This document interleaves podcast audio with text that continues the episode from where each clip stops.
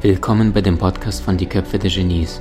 Mein Name ist Maxim Mankewitsch und in diesem Podcast lassen wir die größten Genies aus dem Grabau verstehen und präsentieren dir das spannende Erfolgswissen der Neuzeit. Liebe Freunde, ich habe heute einen Mann bei mir, der keine Anmoderation bedarf, denn du kannst dir kaum Themen ausdenken, die er bis jetzt noch nicht praktisch bedient hat. Ja, es gibt ja manche Menschen, die lesen sich ab und zu ein Buch zu einem Lebensbereich. Er ist der Mann, der diese Bücher schreibt. Und nicht nur eins, nicht nur zehn, nicht nur 40, sondern über 70. Das muss er erst mal vorstellen. Es gibt ja diesen verrückten Robert De Niro ja, in Hollywood und dann heißt es ja, dass der Mann bis zu vier Filme pro Jahr macht. Also Rüdiger, ich weiß nicht, wie viele Bücher du raushaust pro Jahr, aber ich kann mir... Ich kann mir vorstellen, dass so ein Buch äh, ein ganz anderes Werk ist als so ein Film, den Robert De Niro gerade im Hollywood raushaut. Ähm, ein Mann, der so viel Wissen und vor allem Weisheit hat, weil er das wirklich praktisch erfahren hat und an Tausenden von Beispielen von seinen Kunden, Klienten gesehen hat. Äh, ein Mann, der ein wandelndes Lexikon auf zwei Beinen ist und mit mir heute zu unterschiedlichsten Themen gemeinsam sprechen wird. Wir haben uns einiges vorbereitet. So schön, dass du bei uns bist. Herzlich willkommen, Rüdiger Dahlke. Herzlich willkommen, Maxim und alle unsere Zuhörerinnen und Zuhörer. Ich freue mich auch. Rüdiger, ich habe dich vorhin gefragt, wo bist du gerade daheim? Dann sagtest du in einem schönen kleinen Örtchen in Österreich. War das eine bewusste Entscheidung?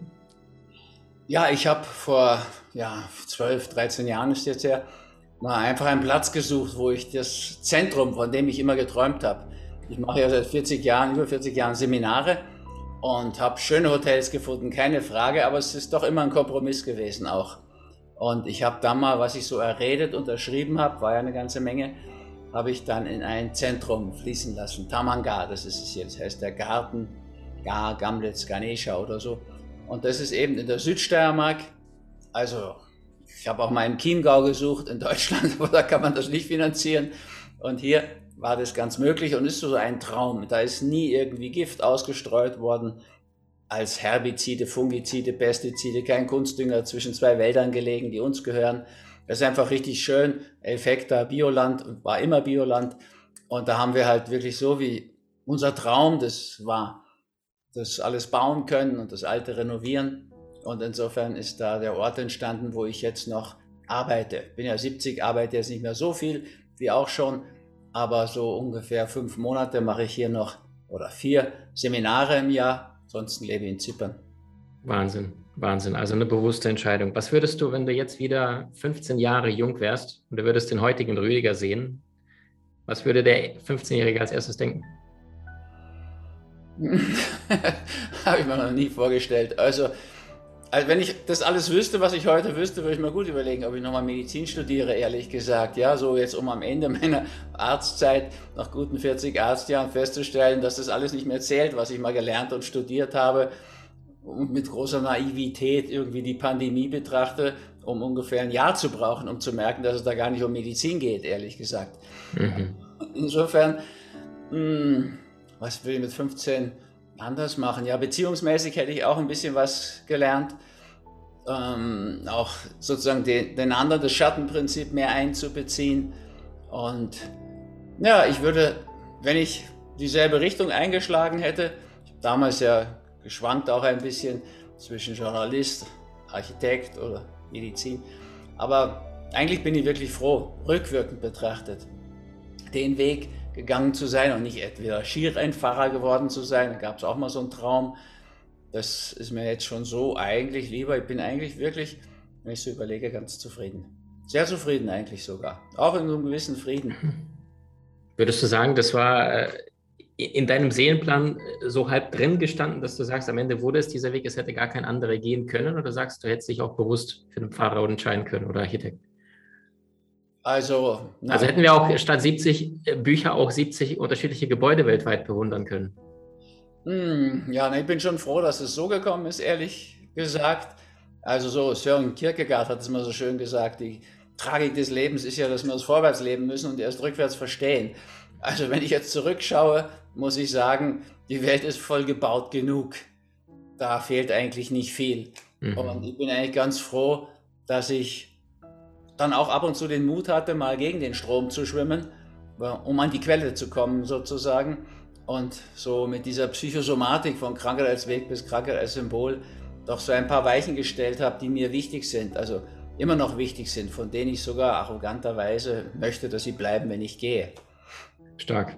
Stark. Naja, das ist, also wenn du es dir nicht erlauben kannst, äh, nachdem du das Wissen aufgesaugt, durchgearbeitet und auch in die Welt getragen hast, also dann, dann frage ich mich, wer soll es denn sich selbst erlauben können? Jetzt hast du unterschiedliche Themen angerissen. Lass uns mal in die einzelnen Blöcke reingehen. Du bist ja aus meiner Wahrnehmung, bitte korrigiere mich, bekannt geworden, dass du das, was du zu Beginn gesagt hast, du warst in der Medizin. Ja, du hast dir angeschaut, was Pharma und die alte Schulmedizin alles beibringt den Menschen. Dann hast du für dich eine andere Welt entdeckt. Stichwort Peace Food, Stichwort Seelennahrung und Co. Kannst du uns mal ein bisschen in diese Welt eintauchen lassen? Ja, also mich hat früh das Fasten fasziniert, weil ich gemerkt habe, da kannst du ohne großen Einsatz, das kostet nichts, verblüffend Heilung bewirken. Und der Gegenpol hat mich auch interessiert, weil nach dem Fasten musst du ja essen. Und das sollte auch ein gesundes Essen sein. Insofern ist da so die Polarität früh in mein Arztleben reingekommen. Bewusstes mhm. Fasten, bewusstes Essen. Und das hat sich schnell in die Richtung entwickelt, die es auch jetzt hat. Also eigentlich beginnt es mit dem Film Bambi, das ist ein Disney-Film gewesen, wo ich so gemerkt habe, hoppla, die Mutter von Bambi ist plötzlich weg. Ja, die ist erschossen, weil Menschen die aufessen. Und das hat mich ziemlich schockiert. Da war das erste Mal, dass ich Fleisch verweigert habe. Da war ich aber nicht in der Volksschule noch. Und das hat mich immer irgendwie beschäftigt. Also über 50 Jahre esse ich schon gar kein Fleisch mehr. Mochte nie Milch und Eier und so.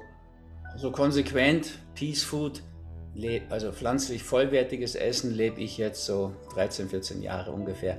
Weiß ich gar nicht mehr ganz genau. Und ähm, ja, das hat ja auch so eine gewisse Welle mit in Gang gebracht. Heute ist das eigentlich ein Lebensstil geworden. Ist mehr als eine Welle. Und der freut mich auch, weil auch mit dieser Verbindung Fasten und dann das richtige Essen kannst du wirklich viel bewegen. Wir wissen das auch wissenschaftlich. Der CAP-Wert, der Entzündungsmarker, der sinkt sowohl beim Fasten, hat Andreas Michalsen von Charité in Berlin erforscht, als auch bei pflanzlich vollwertiger Ernährung. Das kannst du bei Colin Campbell oder Caldwell Esselstyn dann nachlesen. Also wir kriegen die Entzündungen runter, diese Herde haben wir früher gesagt, Silent Inflammation sagt man neudeutsch. Damit Allergien kriegst du weg. Also ich habe wirklich vielen, vielen Patienten aus ihrer Allergie raushelfen können. Und das ist bei mir natürlich immer auch verbunden mit im Sinne der Psychosomatik. An oberster Stelle eigentlich die Seele. Da ist ein Aggressionsthema dahinter bei der Entzündung. Noch ein krasseres bei der Infektion und das krasseste bei den Autoimmunerkrankungen. Aber alle drei kannst du wirklich sehr positiv beeinflussen über Fasten und Ernährungsumstellung und die Auseinandersetzung mit diesem Aggressionsprinzip.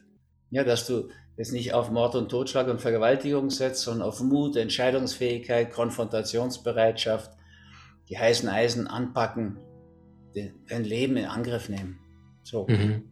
Polarität findest du ja in allem drin und die ist auch eben mit den Schicksalsgesetzen so sehr bestimmend für meinen Arztberuf, aber auch für mein Leben geworden. Mhm. Wundervoll, wundervoll. Rüdiger, jetzt siehst du hinter dir, für diejenigen nur, die das Interview sehen, ein paar Genieköpfe stehen und ich würde sagen, 60 bis 80 Prozent von denen, also da sind Da Vinci dabei, da ist ein Einstein dabei, äh, da ist auch ein äh, Sokrates dabei, ähm, also von Da Vinci und Einstein weiß ich es genau, auch Tesla, äh, überzeugte Vegetarier. Veganismus gab es ja damals noch nicht in der Verbreitung. Und Einstein sagte sowas wie, ähm, nichts würde dem Weltfrieden näher kommen als der Verzicht auf Fleisch und Umstieg auf vegetarische Ernährung. Angenommen, du hast jetzt irgendjemand da draußen, der damit noch nichts am Hut zu tun hat und sagt, ja gut, Veganismus, das sind die verrückten Spinner, die alle ihren Willen durchboxen wollen. Holen wir mal einen rationalen mit unterschiedlichen Argumenten ab. Weshalb macht es denn für ihn Sinn, langlebig Entzündungen, sagtest du zum Beispiel, ja, die permanent im Kopf, Körper aufhoppen. Warum macht das denn Sinn für ihn und fürs, für die, fürs Bewusstsein für die Welt? Also es geht mit Sokrates übrigens schon los, weil du ihn erwähnt hast. Der hat vor paar tausend Jahren schon gesagt, wenn wir anfangen, Fleisch zu essen, werden wir Kriege haben um Weidegründe, wir werden viele Ärzte brauchen wegen der Entzündungen, der Krankheiten und viele Rechtsanwälte wegen der Streitfälle. Hat er in einem äh, Dialog mit Glaukon gesagt. Also, Fakt ist, genau das haben wir gemacht. Wir haben auf Glaukon gehört statt auf Sokrates. Also, das war nicht besonders geschickt. Was wir gewinnen können, ist enorm. In der Medizin, einfach nur Medizin betrachtet. Also, der zweittödlichste Krebs ist Dickdarmkrebs, Kolonkarzinom. Sinkt nach Professor Klaus Leitzmann, ehemals Gießen. Gießen, mhm. ich war an der Uni Gießen, deswegen, ja, bitte. Ja, also das war die Lichtfigur in unserer, in meinem Studium schon. Ne? Der Klaus Leitzmann, der ist jetzt Mitte 80, ne? wahrscheinlich schon ein bisschen drüber. Also, der hat es schon gesagt, 90 Prozent könnten wir uns ersparen. Also die Wahrscheinlichkeit sinkt um 90 Prozent beim zweitödlichsten Krebs, wenn wir nur pflanzlich leben würden. Ja, sprach noch nicht mal von vollwertig. Zwei, der tödlichste Krebs bei Frauen ist der Brustkrebs. Die mhm. Rate sinkt um 50 Prozent. Prostatakrebs bei uns Männern 50 Prozent. Es gibt kaum Krebs, der nicht weniger wird. Und Goldwyn Esselstyn, sehr bekannter Arzt in den USA, Chirurg, der sagt, Herzinfarkt können wir vergessen, wenn wir uns vernünftig ernähren. Und vernünftig meint er pflanzlich vollwertig.